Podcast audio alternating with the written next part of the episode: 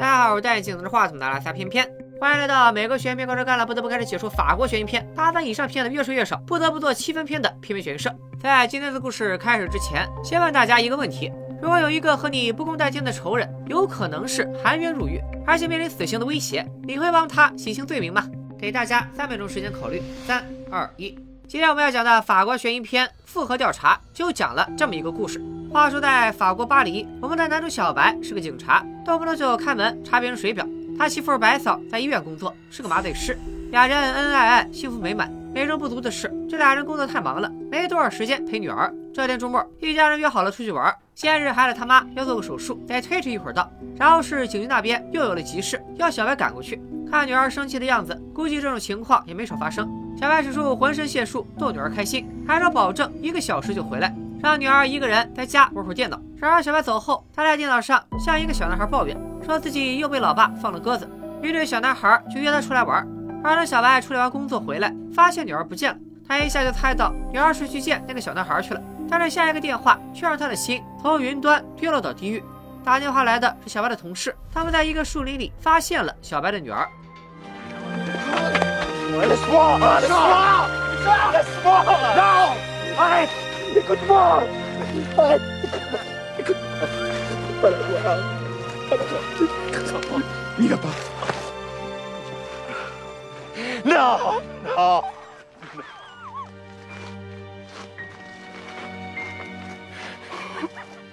女儿在树林里和小男孩见面，但是没聊多久便分道扬镳，而之后遭遇了什么就没有人知道了。根据尸检的结果，女儿先是被人侵犯，然后被殴打致死。凶手非常狡猾，女儿的尸体里只留下了润滑液，并没有其他液体，所以没办法通过 DNA 来查人。这起案件可以说令人发指，整个警局同仇敌忾，誓要抓到凶手。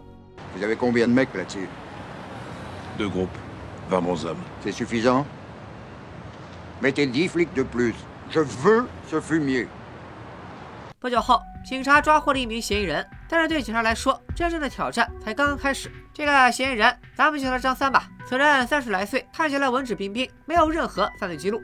张三说自己去过小树林，但是并没有杀人，可他的证词却漏洞百出。审讯的时候，原本应该回避的小白，直接冲进审讯室要毙了张三，幸亏被人拦住了。后来张三终于承认是他杀了小白的女儿，并且交代了一些只有凶手才可能知道的信息。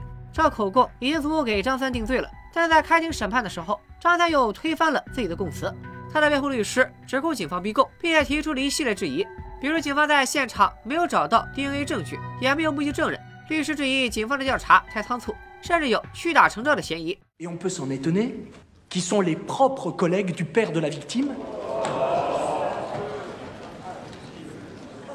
最后，律师要求以疑罪从无的原则释放张三。疑罪从无是现代刑法的一个重要原则。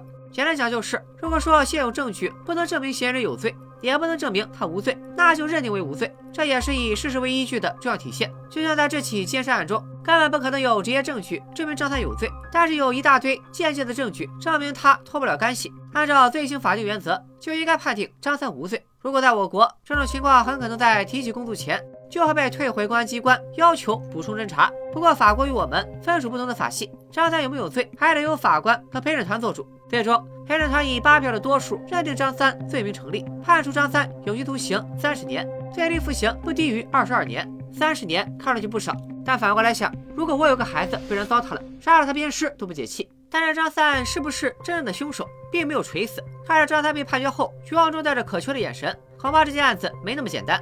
所以我们先不要下定论，让子弹飞一会儿，看看有没有反转。张三以强奸杀人犯的身份入狱，作为重刑犯被单独关押，不得不佩服人家这牢房，面积不小，家具不少，不但有独卫，连电视都有。就这房间放在北京，一个月没个三四千，恐怕都租不下。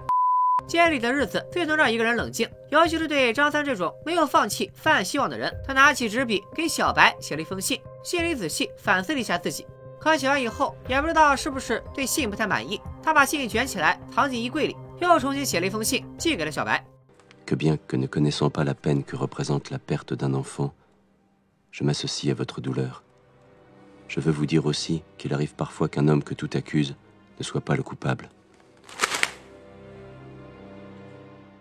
张三提醒小白，真正的凶手可能还逍遥法外，如果不抓住真凶，那随时可能还会有下一个受害者。一年后，小白重新投入工作，在一次执行任务的时候，他听到了广播里在播报彪哥的案子。彪哥是个脑子有病的狠人，这里的脑子有病是指生理意义上的有病。他的智力不正常，而且常常头疼。从二十岁的时候起就开始杀人。彪哥一生周游法国，随机挑选小孩子杀死。这件事让小白留了个心眼儿。他回到警局，就跟上司申请要去调查彪哥的案子，因为他有一种预感，这个彪哥很可能和自己女儿的案子有关。当小白仔细查看相关卷宗，发现了很多疑点。首先，彪哥的记忆有点混乱。你跟他说城门楼子，他会拿马桶揣的，常常把 A 案子的细节说到 B 的身上。其次，他作案的手法和自己女儿的案子很相似。除此之外，还有一个更加巧合的细节，那就是彪哥有个堂姐，正好住在女儿死亡现场附近。那有没有这种可能？彪哥当时就在堂姐家，当年在树林里杀害了女儿，但是他把时间和地点都记混了，所以没有人把这两件事情联系在一起。于是小白抱着怀疑的态度来到了彪哥堂姐那儿，堂姐讲了许多彪哥的故事。他也是个苦命人，表面上有个亲生的爹，但实际上还不如哈利波特的姨父。彪哥小时候天天被父亲物理鞭策，不给他饭吃，让他去和阿拉斯加抢食。这个我清楚，那肯定是抢不过的。在彪哥他妈去世的时候，彪哥甚至直接跳进坟坑，要一起走。幼年糟糕的经历导致彪哥脑子出了问题，身体也患有疾病。当然这么说也并不是为了洗白。杀人魔就是杀人魔，不过彪哥变成这副德行，他爹肯定是要负责任的。堂姐证实了彪哥的确有嫌疑，因为案发的那段时间，彪哥确实住在堂姐家，而且在镇上施工队打短工，堂姐还帮他找大夫看病，就连开的处方都还保留着。本来打算治不好病拿处方找大夫退钱，结果处方上的日期竟然成了堂弟有作案嫌疑的证明。小白把情况向上反馈，警察、法官找来了彪哥当时的雇主，确定了案发当天，彪哥一个人开着车去垃圾场焚烧垃圾。而他的行驶路线就刚好经过案发的那片森林，并且进入森林的时间正好就是小白女儿遇害的时间。但是对于是否杀害了小白的女儿，彪哥坚决否认。他承认自己经过了那片树林，但是并没有停车。Je l'ai pas tué cette petite. J'ai des enfants, je l'ai déjà fait. Celle-là, je l'ai pas tuée. 虽然没有铁证，但是小白有种强烈的直觉，这个彪哥很可能就是杀害女儿的真凶。为此，他专门给张三回了一封信，告诉了他彪哥的事。并且直言，现在的证据还不足以证明是彪哥干的，那么张三依旧是个罪人。如果三儿真的是无辜的，那就出来作证吧。说起张三，他在监狱里过得还挺滋润。虽然我没觉得他有多帅，可还是有不少颜粉给他写信。张三甚至当起了海王，光靠喜庆撩妹，已经发展到把几个女粉丝的照片都套来了。他从一堆迷妹中选了一位有孩子的单身妈妈深入交流，基本上一出狱就能定终身。La seule chose qui me fait supporter tout ça, c'est l'amour que nous nous portons l'un à l'autre. Je dois dire que seul l'espoir de te serrer un jour dans mes bras me fait tenir. Lorsque, comme aujourd'hui, ça va mal. 张三还委托律师转交给这位女士一封信，因为他知道狱警会拆开他的信件检查，但是他怕狱警看了以后会取笑他，所以拜托律师帮他拿出去。而律师看他这么诚挚，也没有检查信件，就帮他传了信。花开两朵，各表一枝。隔壁小白还在办案。为了找到证据，小白找到了当初给彪哥开处方药的医生。药方上显示，就在女儿出事的当天晚上，彪哥因为头疼来找医生看病。不过根据医生的回忆，当时的彪哥除了头疼说胡话，并没有什么异常，身上也没有打斗痕迹，更没有血迹。而且医生似乎还有一些难言之隐。Pensez que Armand Salinas pourrait être l'auteur du meurtre, n'est-ce pas C'est une éventualité, en effet. Bien. Alors laissez-moi vous dire une chose, capitaine. Une chose que je ne devrais pas vous révéler en principe. 医生到底给小白看了什么？咱们暂且按下不表。小白离开以后，决定走群众路线破案。他找到媒体的朋友，在电视台上公开征集线索，寻找当时在树林里看到彪哥的目击证人。 但是这个操作让其他人都很不理解。首先是警察同事和上司，因为这种行为可以说是在打脸当年办案的警察。而且大家都认定了张三就是凶手，绝没有别的可能。另外不理解小白的就是他的家人，尤其是媳妇白嫂。白嫂在女儿死后始终没有走出伤痛，从此工作状态一直很差，甚至在手术中都能走神，为此还被医院停职了。当他看到新闻时，惊呆了。他最不理解的是，小白居然压根儿就没跟他商量过这件事。Pourquoi tu m'en parles pas Pourquoi j'apprends ça par la télé Je voudrais que tu me fasses confiance. 白嫂气的还不止这个。有一天，他在小白的抽屉里找到了一沓信，正是监狱里张三写的信。白嫂这才知道，小白瞒着她和仇人联系，甚至还在帮仇人翻案。她不理解丈夫到底怎么了，而对此小白也没有任何解释。白嫂一气之下就回了娘家。在所有人都不理解的情况下，只有小白才接着查案。不过他的坚持没有白费。电视报道之后，警局真的接到了电话，是一个叫小美的女人打来的。案发时段，她正在林子里跑步，在林子的小路上看见了彪哥，并且记住了他的脸，而这些事情都被他随手记到了记事本上。当时没太在意，直到现在在电视上看见了才想起来。小美的指证证明，彪哥在开车经过那片森林时，的确下车待了一会儿，并且正巧就是案发的时间。面对一个变态杀人魔来说，这样的证词已经形同实锤了。可面对人证，小白的同事和上司还是不肯认错，甚至反咬一口，怀疑小美是不是张三安排的。而小白表示，他已经查过了，这俩人没有任何通信往来。小白不理解，为什么上司这么顽固？是怕推翻他们之间的查证吗？上司和同事瞻前顾后，但小白可没有这些思想包袱。他唯一想要做的就是查清女儿死亡的真相，而他很清楚，大家都被仇恨迷住了眼睛。这时，他必须站出来支持张三脱罪。小白专门给张三请了一位律师，并且交给了律师一大堆相关卷宗。在他的努力下，张三的案件被重审了，而小白甚至亲自出庭作证。在法庭上，彪哥承认自己当天到过树林，但是坚称自己没有停过车。而小美出庭作证，证明当天在树林的小路上见过彪哥。应该相信谁呢？一边是小美的宣誓。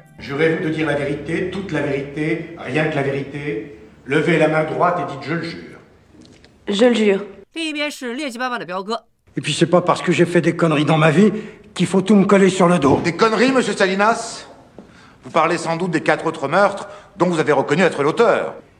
人们当然更愿意相信是彪哥在说谎。最终，陪审团里多数人认为张三无罪，张三被当庭释放，并且将获得政府的赔偿。对于这个结果，警察们一脸不接受。但是小白，呃，小白的表情很复杂。电影讲到这里已经接近了尾声，然而真正的好戏才刚刚开始。大家坐稳扶好，前方就要高能剧透了。张三回监狱收拾东西，不知道大家还记不记得，在他第一次给小白写信的时候，将那封信藏了起来。信里面到底写了什么？现在可以为大家揭晓了。À ces pulsions étranges qui font de moi le pervers polymorphe décrit par les experts. La première fois, j'avais 20 ans. La petite salope avait voulu porter plainte après s'être fait sauter, alors que c'est elle qui m'avait aguiché. La deuxième fois, c'était différent. Elle était plus jeune. Parfois, je repense à son cadavre qui n'a toujours pas été retrouvé. Ta fille a été la troisième. Ce qui s'est passé entre nous ce jour-là est incroyable such a nice，so fresh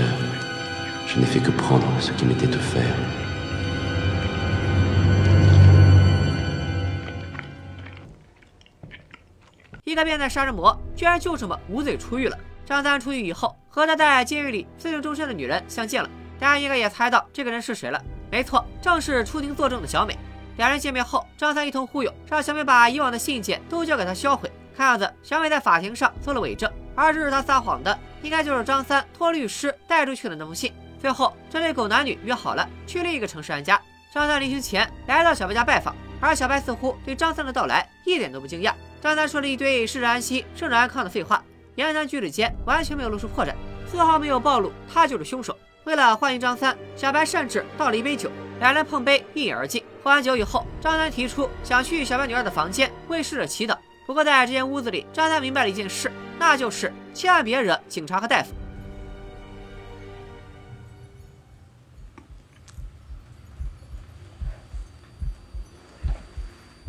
Les toubibs, c'est ça Anesthésiste。再次醒来，张三被绑在林子里，而边上坐的正是小白。原来小白早就知道张三就是真凶，这一切都是他做的局。现在我们就来简单复盘一下。小白做了十五年的警察，他闭着眼闻味儿都能确定张三就是凶手。女儿的惨死让他恨不得将罪犯挫骨扬灰，但是法律却保护了张三，而且只判了三十年。如果在狱中表现良好，张三甚至有极大可能被提前释放。直到有一天，小白收到了张三的来信，痛苦和愤怒之余，他开启了一个计划，那就是替张三这个仇人洗白。作为替罪羊的彪哥，他的出现纯属偶然。小白十分确认，他并不是杀害女儿的凶手。还记得医生当时的态度吗？他给小白看的是彪哥的病历，上面记载着这个患者染色体异常，根本就没有性功能，而女儿是被先奸后杀的，所以彪哥根本不可能是凶手。但是彪哥的出现太巧了，他恶贯满盈，本来就来把牢底坐穿，把嫌疑移到他的身上也不会有更糟糕的影响。更巧的是，他刚好在案发时间经过树林，唯一差的就是目击证人。为了制造证据，小白故意回信给监狱里的张三，告诉他调查进度。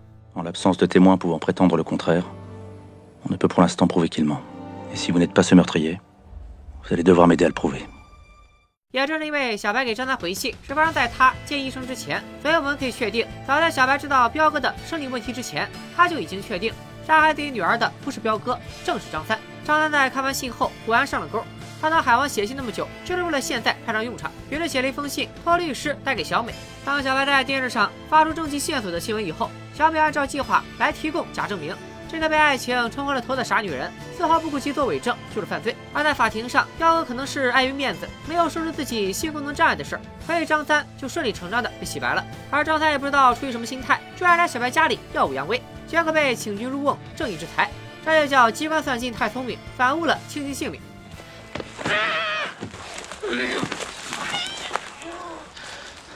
T'aurais jamais dû m'écrire. 最后，张三的失踪并没有引起多大的反响。媒体解释，因为张三被囚禁三年，现在想脱离大众视线，自己好好生活。但还是有许多人感觉到了异常，比如小白的妻子、同事以及上司，似乎都已经明白了小白替张三洗白的真正目的。故事的最终，大仇得报的小白心如死灰。事实上，小白的上司也猜到了这件事的前因后果，但是他选择包庇了小白，这正是善恶终有报，天道好轮回。不信抬头看，苍天饶过谁？《复刻调查》这部电影的故事情节并不复杂，但是在第一次观看时，难免会有一种看谁都不对劲的感觉。只有在回头审视的时候，才发现前面所有的不正常都是正常的。先来从张三的视角来看，如果说彪哥是因为童年阴影而变态，那张三就是纯粹的变态。这小伙子是死王八炖汤，憋一肚子坏水。在第一次开庭审判的那场戏里，我们以为他眼神飘忽是因为委屈，再回想一看，这家伙就是心虚。张三案件的第一个伏笔就是他藏在衣柜里的那封信。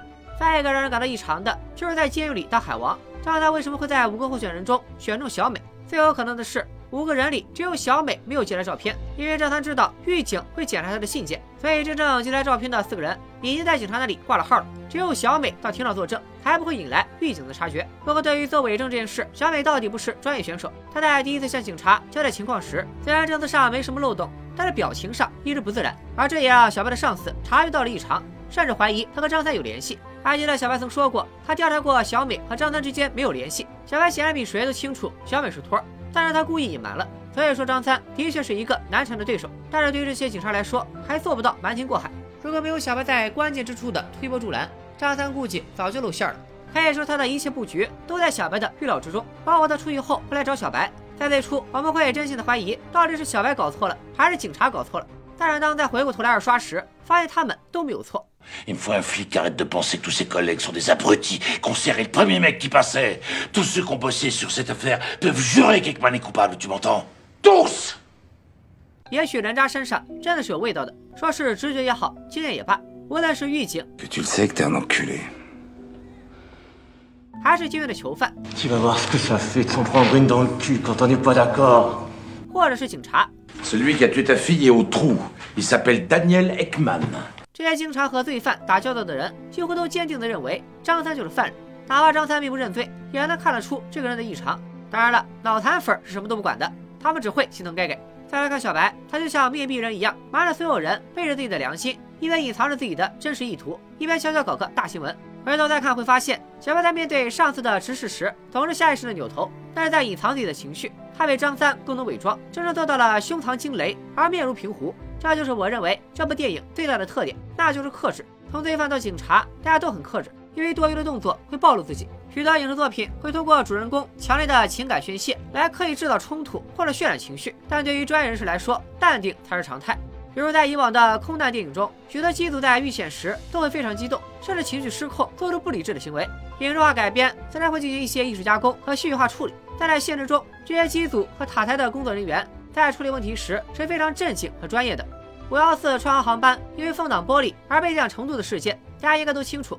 中国机长就是由此改编。如果你去听事发时的通话语音，无论是塔台还是机长，他们的语调都非常冷静。下报一下声，我要返航了，我现在风挡裂了。啊，风挡裂了是吧？哎，对的。呃，沙发刘先生，这次是返航重庆吗？呃，返航成都。呃，备降成都是吧？对对。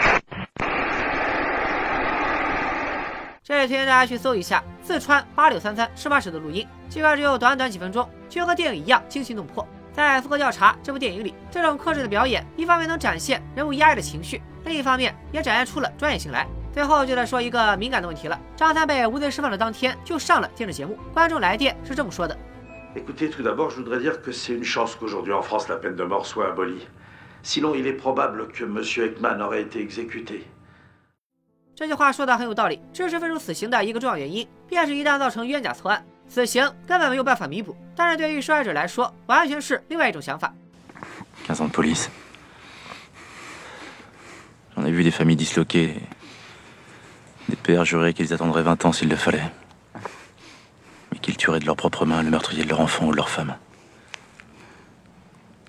一个很现实的问题。你可以修改死刑的法律条文，但你更改不了人心之中杀人偿命的朴素情感。任何一个受害者家属都无法接受自己的亲人无辜惨死，而犯人居然只关二十年就没事了。甚至别说是受害者家属了，其他老百姓都忍不了。你看苏云案的凶手赵斗顺出狱以后，不就在自己家里被揍了吗？当然，我们应该抵制这种违反法律、动用私刑的行为。赵斗顺确实不是个东西，但也不鼓励大家向这位尊荣的老哥学习。说回剧情，电影界小白之口说出了受害者家属的痛。那些发誓报仇的父亲尽管打定主意等凶手出狱，但是一般都坚持不了那么久，因为没有谁能在日复一日的伤痛中坚持二十年。这种伤痛让一个母亲整日思念，让一个父亲一遍遍的做着噩梦，而这种伤痛甚至不能被复仇冲淡。Mais bordel, tu crois vraiment que tu vas pouvoir vivre mieux après ça Vivre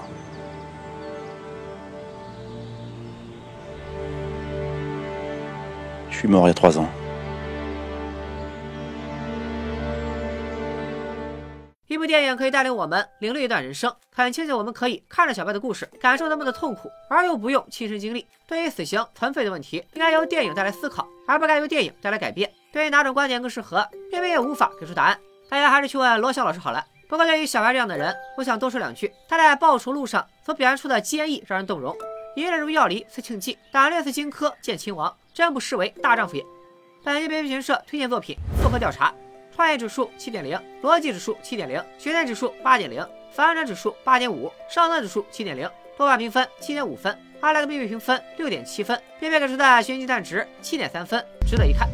再补充几句，看惯了好莱坞的观众可能对这种法国电影的节奏会很不适应。复合调查的前期节奏缓慢，所有的转折变化都集中在最后的二十分钟里，而另一处瑕疵就是整个杀人案中没有明确的证据链。一开始我以为是犯人作案手法高超，后来才意识到。破案并不是电影的主旨，所以编剧和导演还对案件细节惜墨如金。但是这种省略会让观众产生一种莫名其妙的感觉：犯人是怎么抓到的？他到底交代了哪些只有凶手才知道的信息？为什么警察陪审团都认定张三有罪？这些都会让观众看着有些蒙圈。本期编剧学习社就到这里，最后送一首诗与大家共勉：战战青天不可欺，未曾举义以先知。善有到头终有报，只争来早与来迟。咱们下期再见，拜了个拜。